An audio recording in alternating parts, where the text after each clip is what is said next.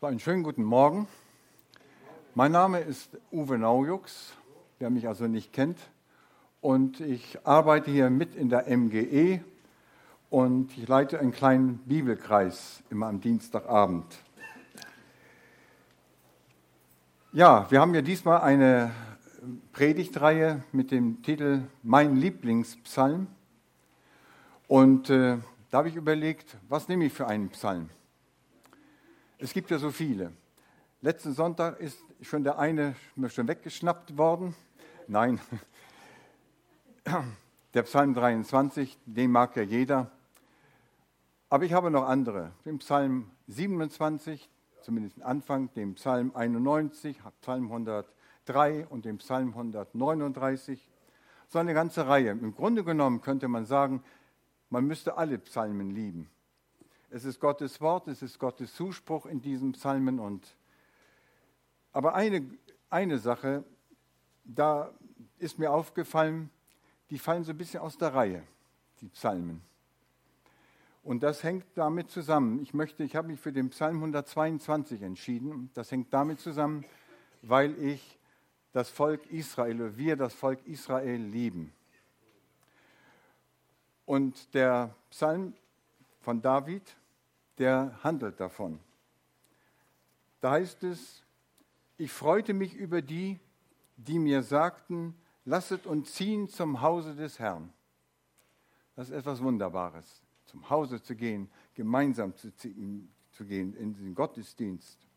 Nun stehen unsere Füße in deinen Toren, Jerusalem. Jerusalem ist gebaut als eine Stadt, in der man zusammenkommen soll. Wohin die Stämme hinaufziehen, die Stämme des Herrn, wie es geboten ist, dem Volke Israel zu preisen den Namen des Herrn. Denn dort stehen die Throne zum Gericht, die Throne des Hauses David. Wünschet Jerusalem Glück, man kann auch sagen, betet für Jerusalem oder segnet Jerusalem es möge wohlgehen denen, die dich lieben. Es geht noch weiter, es möge Friede sein in deinen Mauern und Glück in deinen Palästen. Soweit erst dieser Psalm. Ja, wie vielleicht einige wissen, waren wir im Mai dieses Jahres in Jerusalem. Und äh, wir waren direkt in Jerusalem und wir haben waren zu einer Konferenz, die gehalten wurde von der TOS Tübingen, die wiederum geleitet wird von dem Jobst Bittner. Und er hat, es war, der, war die Konferenz hieß unter dem Marsch der Nationen.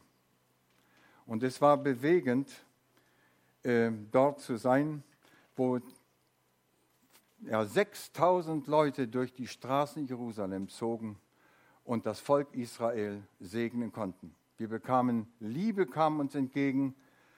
Und, äh, und das sollte ja auch sein. Das ist ja der Punkt, wo ich dann später komme, darauf komme, wo wir Israel segnen sollen, auch mit, äh, dass wir eifern sollen für Israel und sie eifersüchtig machen sollen durch Liebe. Nicht durch Bevormundung, nicht durch andere Dinge. Ja, wieso, wieso, waren wir nun da? Das war einmal die Konferenz und zum anderen war es auch die 70-Jahr-Feier Israels der Unabhängigkeit. Ja, 70 Jahre besteht schon Israel und allein schon das ist ein Wunder Gottes. Und wenn wir letztes Jahr nehmen noch, waren es 50 Jahre Wiedervereinigung Jerusalems. Also Israel hatte einige Jubiläen zu feiern. Und 70 Jahre ist immer etwas ganz Besonderes. Wenn wir das dieses Jahr zugrunde legen, das Jahr 2018, den 70. Jahrestag der Wiederentstehung Israels als Nation, feiern dürfen, dann dürfen wir uns auch auf eine neue Zeit mit Israel freuen, in der die Erfüllung biblischer Prophetien direkt vor unseren Augen sich abspielt. Nicht von früher. Wir kennen, wir kennen die Beispiele, wo, wo gesagt wurde, Prophetien haben sich erfüllt, sind bereits erfüllt. Jesu Geburt ist, ist erfüllt. Jesu Auferstehung, Kreuzigung und Auferstehung hat sich erfüllt. die, die, die Geistestaufe der Gemeinde damals, also der Apostel, die sich versammelt hatten, hat sich auch erfüllt. Nein, darum geht es nicht. Es geht darum, um Prophetien, die sich direkt vor unseren Augen erfüllen. Nur man muss manchmal ein Auge dafür haben. Gott wird etwas Neues mit Israel bewirken und somit auch die ganze Welt segnen. Jesaja 42, Vers 9. Siehe, was ich früher verkündigt habe, ist gekommen. So verkündige ich auch Neues. Ehe denn es aufgeht, lasse ich es euch hören. Jesaja 43, Vers 19. Denn siehe, ich will ein Neues schaffen, jetzt wächst es auf. Erkennt ihr es denn nicht? Ich mache einen Weg in der Wüste und Wasserströme in der Einöde. Jesaja 48, Vers 6. Das alles hast du gehört und siehst es und verkündigst es doch nicht. Von nun an lasse ich dich Neues hören und Verborgenes, das du nicht wusstest. So ist unser Gott. Er lässt uns etwas hören. Er überrascht uns nicht mit einmal buff, über uns, sondern er sagt es immer voraus. Ja, das Erste ist, Gott erwählt sich ein Volk, nämlich Israel. Vielfach gibt es Unverständnis, Missdeutungen und Aufbegehren gegen die Erwählung Israels durch den Gott der Bibel. Warum gerade Israel? Warum nicht Deutschland? Warum nicht Finnland? Warum nicht äh, Costa Rica? Warum nicht Russland? Warum nicht Amerika? Und so kommt es, wie bei den Ungläubigen, Jesus Christus in einem Gespräch oft der Stein des Anstoßes ist, wenn du mit Leuten dich unterhältst, ist oft Jesus Christus der Stein des Anstoßes. Und dies trifft auch leider auch in frommen Kreisen und in Gemeinden zu auf Israel. Wenn man auf Israel zu sprechen kommt, geht irgendwo die Klappe runter. Ein messianischer Jude, das ist ein an Jesus gläubiger Jude, für die, die das nicht kennen. Ein messianischer Jude wurde einmal gefragt, ihr Juden habt die heilige Schrift. Warum können sie nicht erkennen, dass die Schrift von Jesus redet? Antwort von dem messianischen Juden, ihr habt die Bibel. Warum könnt ihr Gottes Plan mit Israel nicht erkennen? Als persönliches Zeugnis möchte ich aussagen, ich habe Jesus ja nicht, äh, ich habe Jesus ja auch erst erkannt, weil Gottes Geist in mir wirkte, an mir wirkte, durch viele Jahre hindurch. Gottes Geist ist es, der mir die Augen öffnete für das Wunder, das, das in Jesus geschah, dass er mir alle meine Schuld vergab, der auch dir alle Schuld vergeben hat. Das ist Jesus. Aber dazu brauchst du den Heiligen Geist, der, der, der dich dazu führt und dich berührt. Und wenn du so willst, besteht eine Blindheit auf beiden Seiten. Und die Bibel spricht sogar für Israel, dass sie, ja,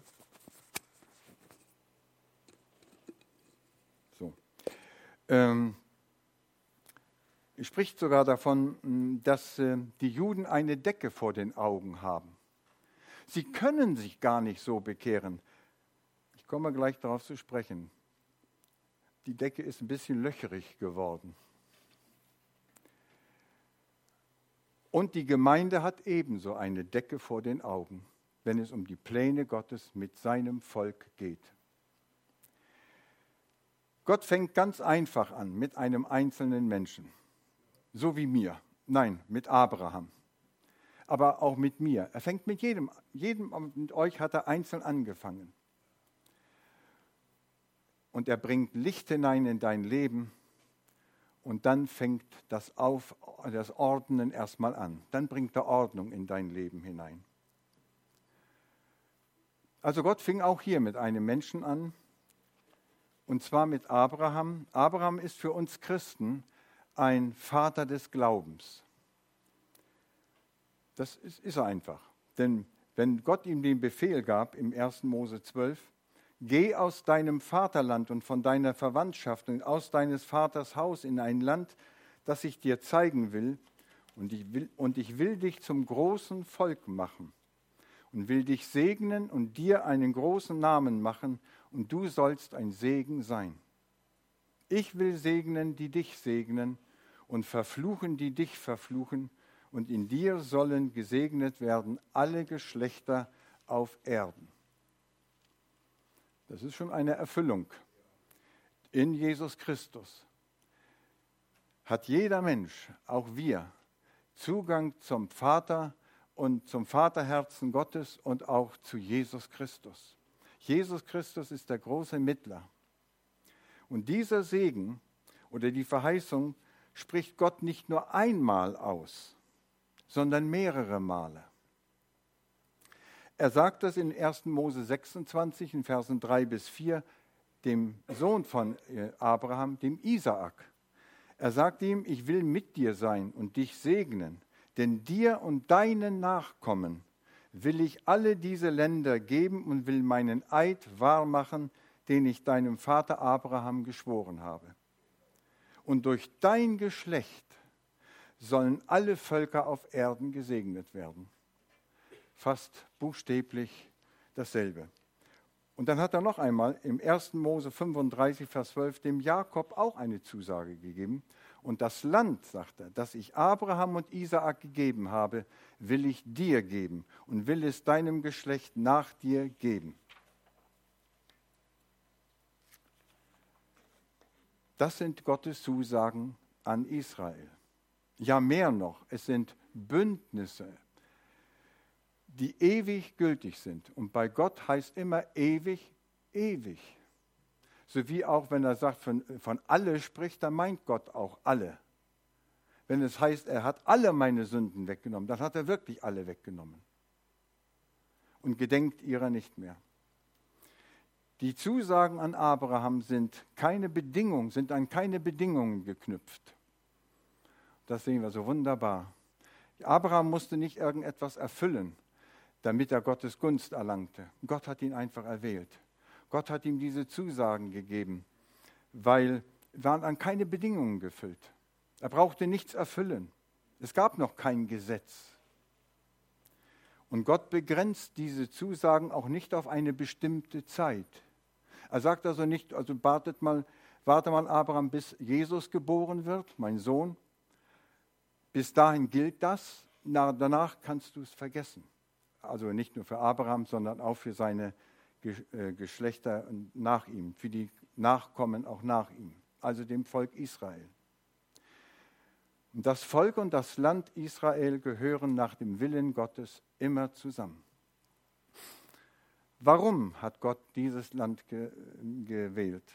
Im fünften Buch Mose 7, Vers 7 heißt es, nicht hat euch der Herr angenommen, und euch erwählt, weil ihr größer wäret als alle Völker. Darum geht es nicht. Dann hätte Gott ein, anderes Volk nehmen können. Die gab es auch damals schon. Denn du bist das kleinste unter allen Völkern, sondern weil er euch geliebt hat. Weil er euch geliebt hat. Merkt ihr? Parallel auch zu uns. Weil er uns geliebt hat, bist du erwählt. Nicht, weil wir große, große Taten getan haben, nicht, weil wir irgendetwas erfüllt haben, nicht, weil wir in einer christlichen Familie aufgewachsen sind oder weil wir den Vorteil hatten, darin aufzuwachsen, sondern er hat uns geliebt. Ob wir ganz ferne waren, ob wir ganz nahe waren, er hat uns geliebt. Halleluja. Das ist ein, über die äh, Erwählung Israels. Jetzt kommen wir zum zweiten. Im fünften Buch Mose 28. Das ist die Zerstreuung Israels. Und wie sich der Herr zuvor freute, heißt es, euch Gutes zu tun und euch zu mehren, so wird er sich nun freuen, euch umzubringen und zu vertilgen und ihr werdet herausgerissen werden aus dem Lande, in das du jetzt ziehst, es einzunehmen. Herausgerissen wie eine Pflanze oder wie ein Baum. Herausgerissen. Du bist, hast keine Wurzeln mehr. Denn der Herr wird dich zerstreuen unter alle Völker von einem Ende der Erde bis ans andere. Und das ist geschehen. Ne? Israel hatte doch Wunderbares mit seinem Gott erlebt. Als sie in Ägypten waren, die Wunder, die er tat an, an dem Pharao oder an, unter ihnen, das hat ja das Volk Israel ja auch miterlebt. Dann der Durchzug, äh, der Auszug aus Ägypten, als er sie durch das Rote Meer führte. Wunderbar. Und auch während in der Wüste auch. Aber Israel war immer wieder ungehorsam ihrem Gott gegenüber. Gott hatte ihm oder dem Israel, Volk Israel in der Wüste bereits gesagt, ihr seid ein halsstarriges Volk. Noch bevor sie in Kanaan waren, hat er ihnen das gesagt. Und würden immer nur nach ihrem Willen und Gedanken handeln. Und als Israel schon sein Land bereits eingenommen hatte, taten sie nicht, was Gott ihnen so gerne geben würde. Er wollte immer ihr Gott sein, so wie er unser Gott sein möchte. Und er wollte sich durch sein Volk den anderen Völkern verherrlichen und kundtun, was für einen großen Gott Israel hatte.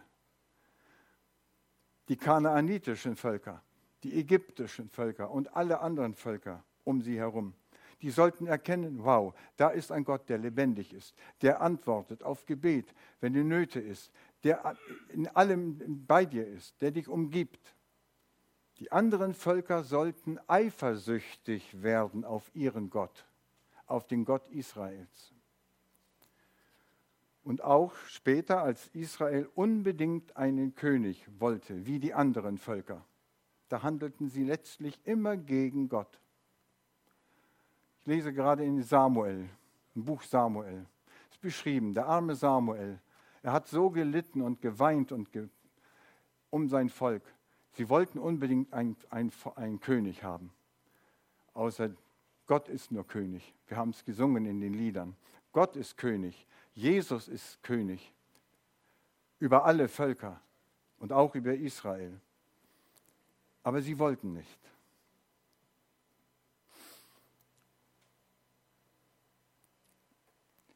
Auch als Israel also, also un, unbedingt einen König haben wollte, wie die anderen Völker, handelten sie letztlich immer gegen Gott.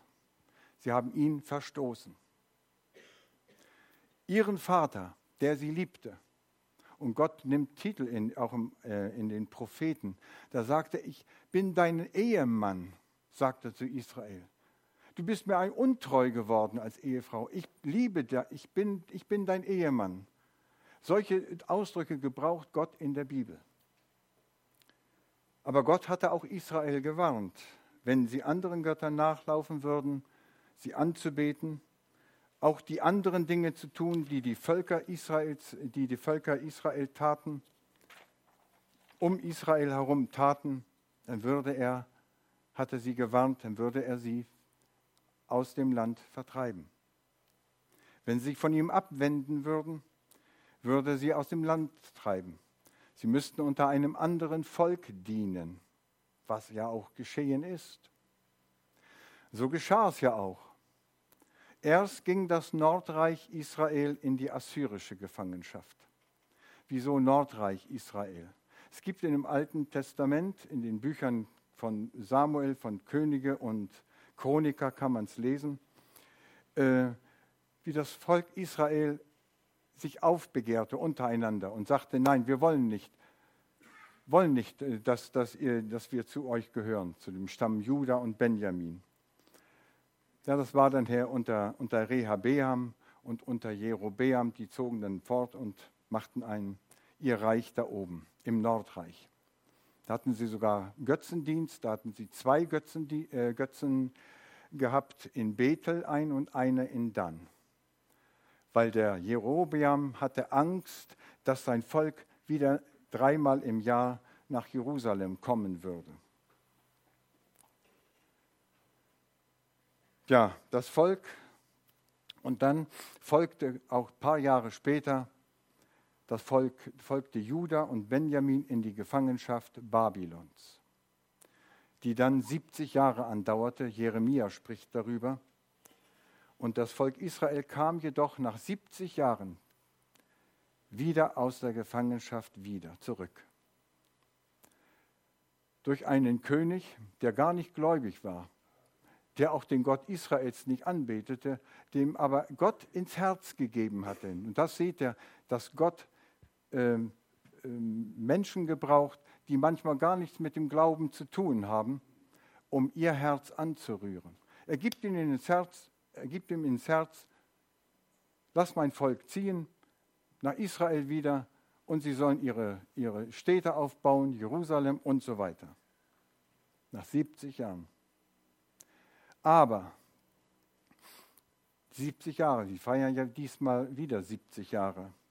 Aber sie hatten nicht mehr den Status und den Einfluss mehr auf die umliegenden Völker. Sie hatten nicht mehr den großen Einfluss und auf ihre Völker und auf die Nachbarländer. Auch als Jesus auf der Erde wandelte, war das Volk nicht selbstständig. Sie waren ein besetztes Land von den Römern. Da waren so, ja, der Herodes, das sind die Zeiten der, Herod der Herodese, äh, die dann regierten. Der eine über Itumea, der andere über Judäa, der andere über sonst wo. Also, und es war nicht mehr selbstständig. Das waren im Grunde genommen die Handlanger der Römer. Also sie waren ein besetztes Land. Jesus sprach über die Zerstörung Jerusalems. Wir wissen das aus den Evangelien. Und die fand ja schließlich auch statt, 70 nach Christus zerstörte ein Titus diese Stadt bis auf den Grundboden. Endgültig vertrieben wurden die Juden aus ihrem Land in die ganze Welt unter alle Völker im Jahre 135 nach Christus. Warum? 135 nach Christus, da war auch noch der große Ko der Bar Kochba Aufstand. Das heißt, die Juden setzten sich trotzdem zur Wehr, aber letztendlich auf, auf Masada, das müsst ihr selber sehen, äh, gesehen haben, wenn ihr dort gewesen seid. Masada, wie die Römer da eine, eine Rampe da hochgebaut haben, das ist einmalig. Wie viel Kraft und wie viel ähm, ja, Kraft äh, dazu nötig ist und Power nötig ist, um ein kleines Volk zu zerstören. Und als sie dann hochkamen, dann hatten sich da an die 900 Juden äh, Selbstmord begangen. Sie fanden keinen mehr lebend. Und danach ging das los, dann hat man gesagt, so, der Kaiser damals, Hadrian, glaube ich, war es, der hatte dann Israel und Judäa, hat er nicht mehr Israel, Judäa genannt, da nannte er es Palästina. Und, und hat sie dann, durfte kein Jude mehr in diesem Land bleiben und durfte auch nicht mehr zurückkommen. So wurden sie zerstreut. Und Israel lebte seit 2000 Jahren in der Zerstreuung unter den Völkern. Und sie mussten dort in den Ländern, wo sie waren, oft großes Leid erdulden. Sie wurden für alles verantwortlich gemacht. Sei es die Pest im, im Mittelalter, die Juden waren schuld, oder neueren Datums, dass die Juden die Welt regieren wollen. Oder ganz neu, ganz frisch, ein iranischer General behauptete, Israel hat uns die Wolken gestohlen, weil dort eine Dürre herrscht, eine Trockenheit ohne Grenzen. Da ist diese hier in Deutschland nichts dagegen. Im Iran. Und der behauptet, sie haben uns die Wolken gestohlen.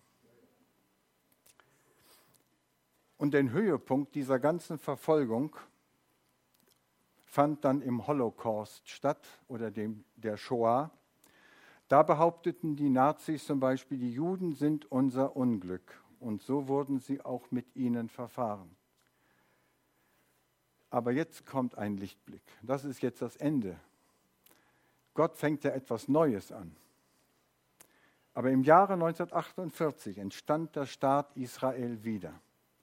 Und seitdem sah sich, nach diesem äh, Staat äh, gegründet war, sah sich Israel wieder um fünf Kriegen gegenüber und muss sich heute immer noch gegen seine Feinde erwehren. Aber Gott steht zu seinem Volk. Er hatte es bewahrt bei all den Kriegen und bewahrt es bis heute.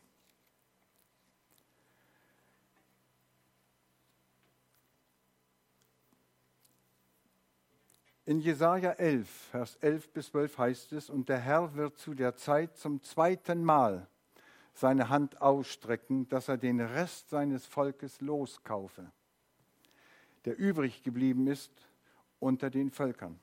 Und er wird ein Zeichen aufrichten unter den Völkern und zusammenbringen die Verjagten Israels und die zerstreuten Judas sammeln von den vier Enden der Erde. Das ist heute. Geschieht heute noch. Jeremia 31, Vers 10, das könnt ihr auch im Zettel lesen, der Israel zerstreut hat. Wer war das? Das war Gott. Er hatte sie zerstreut. Aber er ist es auch, der wird es auch wieder sammeln und wird es hüten wie ein Hirte seine Herde. Wenn wir das doch begreifen würden. Hesekiel 36, Vers 24, denn ich will euch aus den Nationen herausholen und euch aus allen Ländern sammeln und wieder in euer Land bringen. Gottes Land ist das.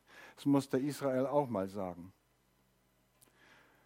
Und Gott wusste, dass das Volk nicht nur aus frommen Leuten bestand, die er da wieder zurückholen wollte. Das waren ungläubige Juden, weltliche Juden, ganz normale Menschen wie du und ich, die sich zum Teil sogar assimilieren wollten in den Völkern.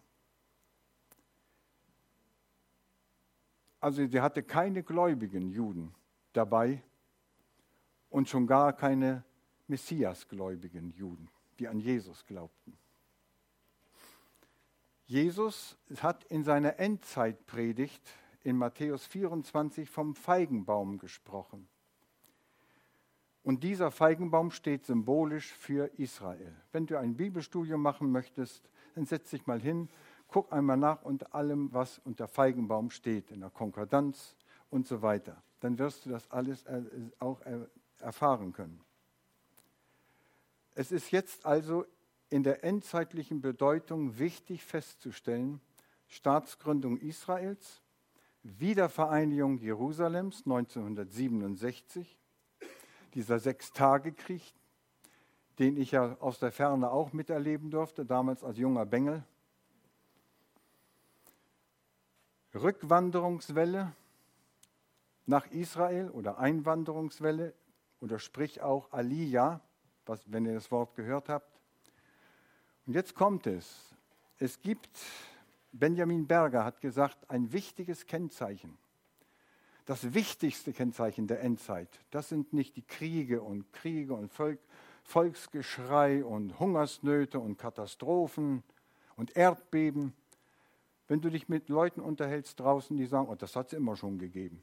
Und heute gerade in der Zeit der Medien, da, da, da können das letzte Dorf hinten, wenn da irgendwas passiert, das kannst du heute auf deinem Smartphone finden und und, äh, oder in Fernsehen oder sonst was äh, ansehen. Wir sehen es ja jetzt bei dieser Höhlenkatastrophe in Thailand.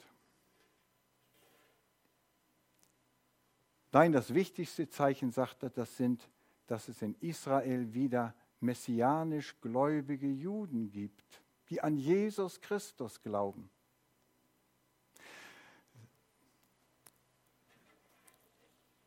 Und das ist die frühsommerliche Frucht von dem Feigenbaum, von dem Jesus in Matthäus 24, Vers 32 spricht.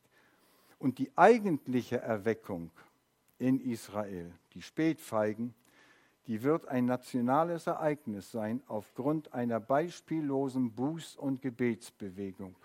Von der spricht Sacharja 9, Vers 9 wo Gott seinen Geist ausgießen wird über alles Volk, kann man sagen. Ob Mann, ob Frau, ob reich, ob arm, auf alles. Und sie kommen alle zum Herrn zurück. Es wird eine unbeispiellose Bußbewegung sein. Also Gott hat ein spannendes Kapitel für das jüdische Volk aufgeschlagen. Ein armer, landwirtschaftlicher, geprägter Pionierstaat wird zu einer Start-up-Nation. Mit Neuerungen kommen sie. Forschungen sind da in Israel oft sehr weit, auf medizinischem und äh, wissenschaftlichem Forschung sind sie weltweit an der Spitze. Israel hat auch weltweit die höchste Nobelpreisträgerzahl.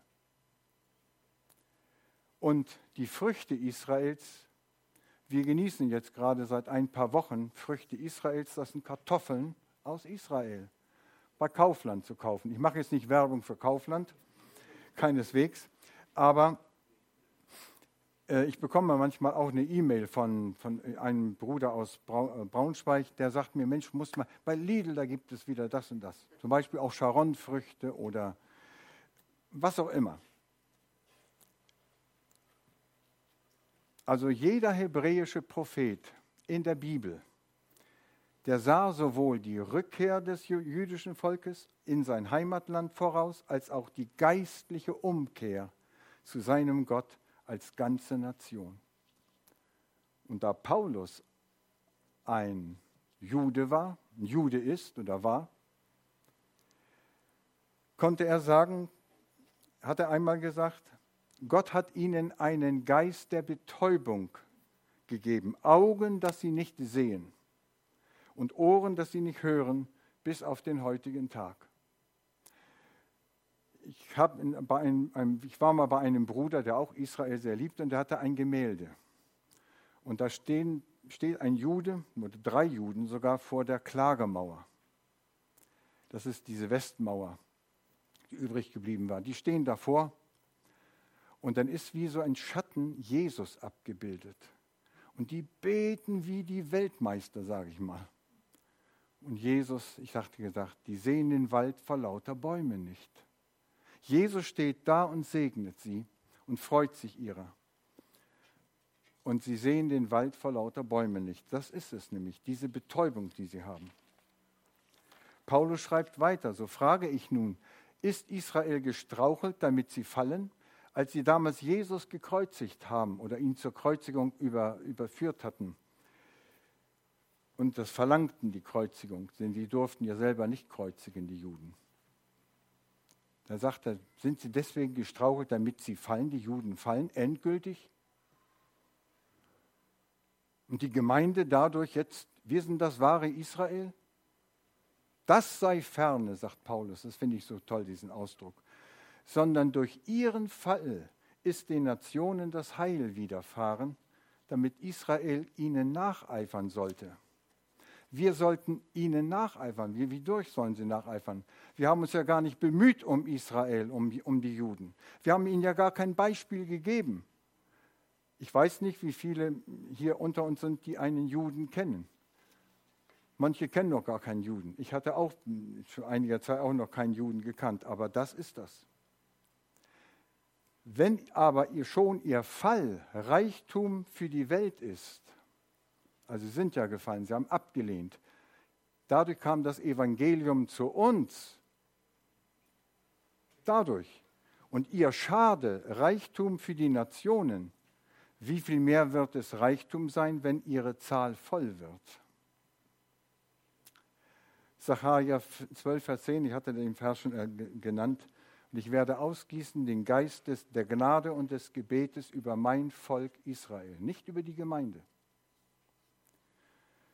Und das wird einen riesigen Segen bringen über die Welt. Ich kann es mir gar nicht vorstellen. Ich weiß nicht, bekehrt sich da die ganze Welt.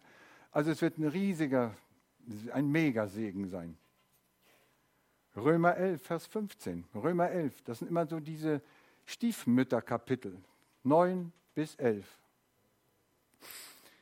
Denn wenn ihre Verwerfung die Versöhnung der Welt ist, das ist meine Versöhnung, was wird ihre Annahme anderes sein als Leben aus den Toten?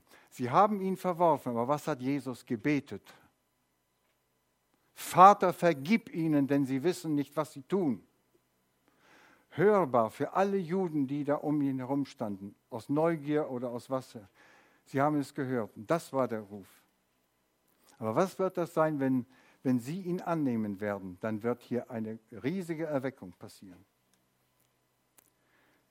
dann wird eine neue Ebene des Segens und des Auferstehungslebens unter die Nationen freisetzen.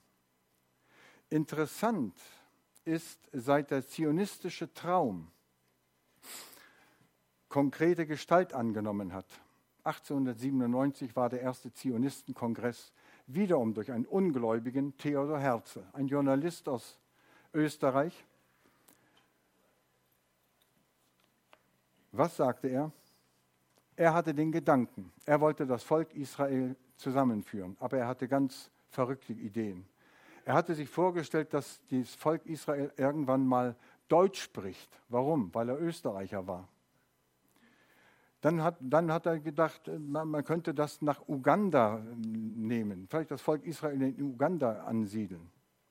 Solche verqueren Gedanken hatte der. Aber Gott gebrauchte ihn, diese Idee.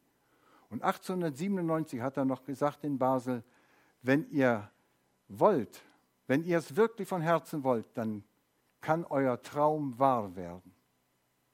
50 Jahre später sitzt die UNO beisammen und sagt, stimmt dem Teilungsplan ja zu, das dann zwischen Palästina und Israel war. Aber das ist es nicht. Da ist es auch zur größten Erweckung in der Geschichte gekommen, der christlichen. Erinnert ihr euch um die Jahrhundertwende? War in Amerika, in der Azusa Street, die berühmte, war eine Erweckung.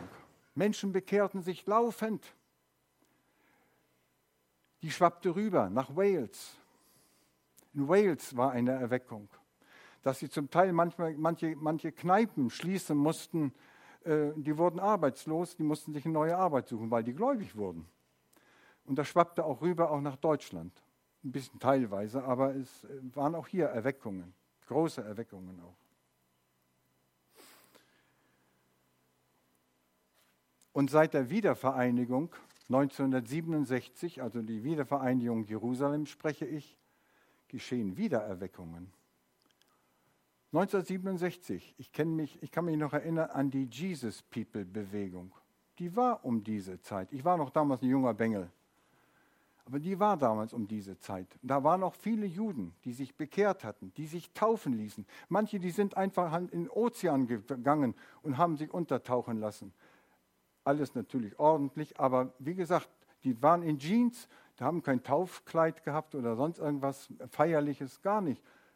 Mensch, wo, wo ist Wasser? Ja, Wasser war da, wo kann ich mich taufen lassen? Ganz einfacher Schritt.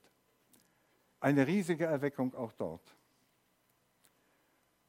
Und die evangelikalen Gemeinden, die sind seitdem dramatisch gewachsen.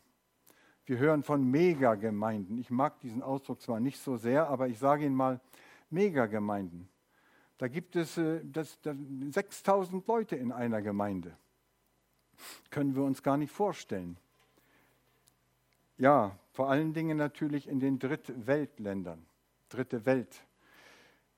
Da, wo Hungersnot, wo Not herrscht, da haben sich die Menschen Gott zugewandt. Ihr könnt euch erinnern auch an Afrika wo Reinhard Bonke auch ge gesagt hatte, er will ganz, Asri, äh, ganz Afrika für Jesus gewinnen. Und das geschah zumindest in den Ländern, wo er immer da war, dass Menschen sich zu Jesus bekehrten.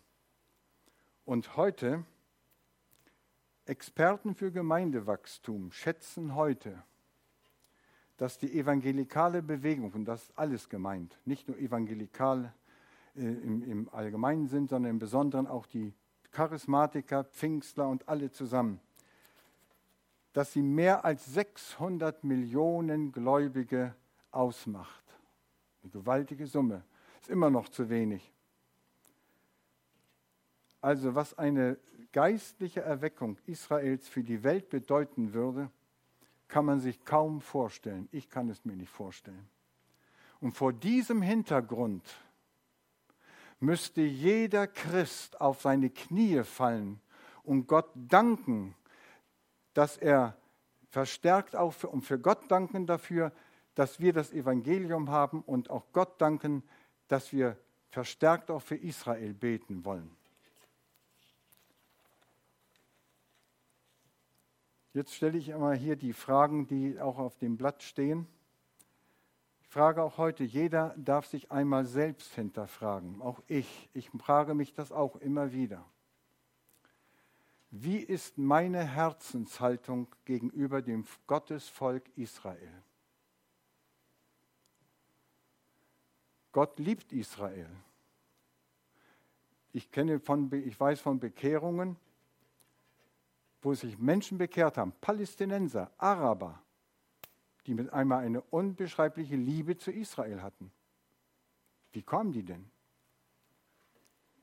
Zweitens, sind wir bereit, für Israel zu beten, damit ihnen Gott bald die Decke von den Augen nimmt, damit im größeren Maße dort Menschen zu Jesus finden.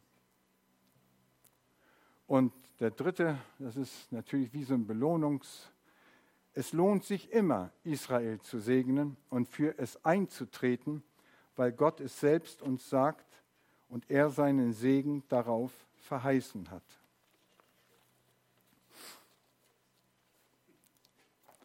Er hat seinen Segen darauf verheißen.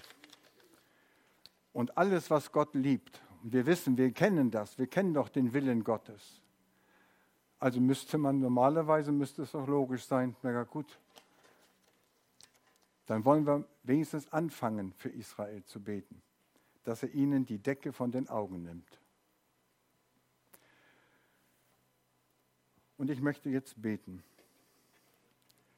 Vater, ich danke dir für dein Wort, das unverfälschlich ist, das die reine Wahrheit ist, Herr, und kein Buchstabe ist darin umsonst. Und Vater, ich danke dir, dass du gerade dein Volk Israel segnest, aber dass du durch dein Volk auch uns gesegnet hast. Wir dürfen die Früchte ernten, Herr, durch deinen Sohn Jesus Christus.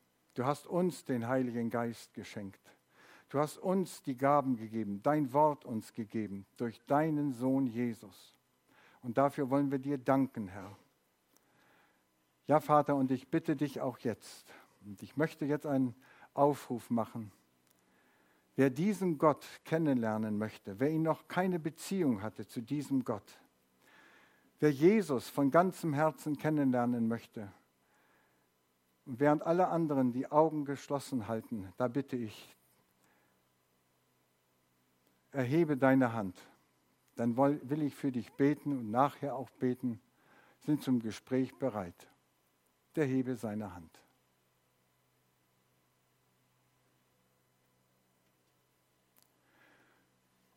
Und für alle anderen, Herr, mögest du dieses Wort tief versenken in ihren Herzen, Herr dass dein Wort immer noch gilt und Gültigkeit hat, Herr. Ich danke dir, dass du so gnädig bist, auch uns, dass du unsere Gemeinden segnest, dass du unsere Gemeinden wachsen lässt, Herr. Ja, dass du voller Gnade auch auf uns schaust, auch auf das deutsche Volk schaust, auf unsere Stadt schaust, Herr. Und du möchtest, dass noch viele Menschen dich kennenlernen, Herr. Du bist ein Gott der Barmherzigkeit. Und dafür wollen wir dir danken. Amen.